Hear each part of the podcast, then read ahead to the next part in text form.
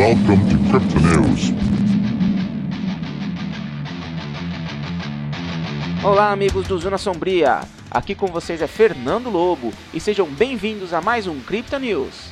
Neste programa, vamos falar sobre a estreia de Zumbilândia Atire Duas Vezes no cinema. Estreou nesta última quinta-feira, 24 de outubro de 2019, Zumbilândia Atire Duas Vezes. Anos depois de se unirem para atravessar o início da epidemia zumbi nos Estados Unidos, Columbus, interpretado por Jesse Eisenberg, Tallahassee, interpretado por Woody Harrelson, Wichita, interpretada por Emma Stone, e Little Rock, interpretada por Abigail Breslin, seguem buscando novos lugares para habitação e sobrevivência. Quando eles decidem ir até a Casa Branca, acabam encontrando outros sobreviventes e percebem que novos rumos podem ser explorados. Zumbilândia é um filme de humor negro que mistura comédia com o gênero terror. No primeiro filme, lançado já no longínquo ano de 2009, temos os mesmos protagonistas lutando para sobreviver num mundo infestado por zumbis. O plot do primeiro filme já leva um pouco da comédia que esperamos, já que a epidemia zumbi começou com a doença da vaca louca, que depois pegou nos humanos até transformá-los em zumbis.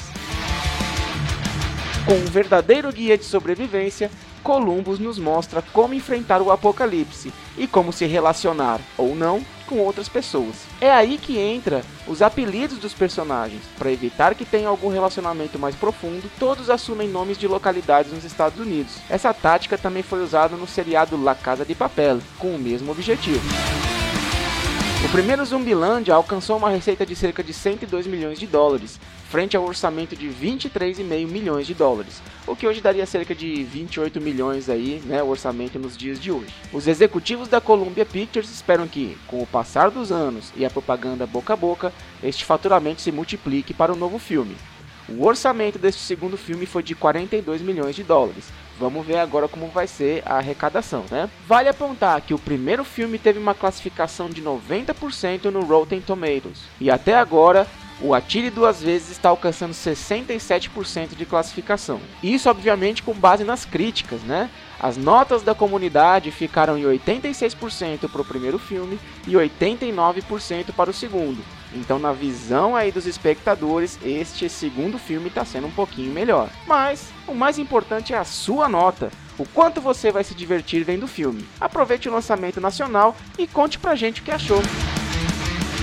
Obrigado a todos que nos acompanharam até aqui e não deixe de curtir e compartilhar esta notícia. Deixe um comentário aí pra gente, pra gente procurar sempre melhorar para os próximos programas. Acompanhe o Zona Sombria nas redes sociais. Estamos no Facebook em www.facebook.com Zona e no Twitter e Instagram como arroba Zona Sombria. Visite nosso site em www.zonasombria.com.br. Mais uma vez, obrigado pela audiência e até o próximo Cripta News. Até lá!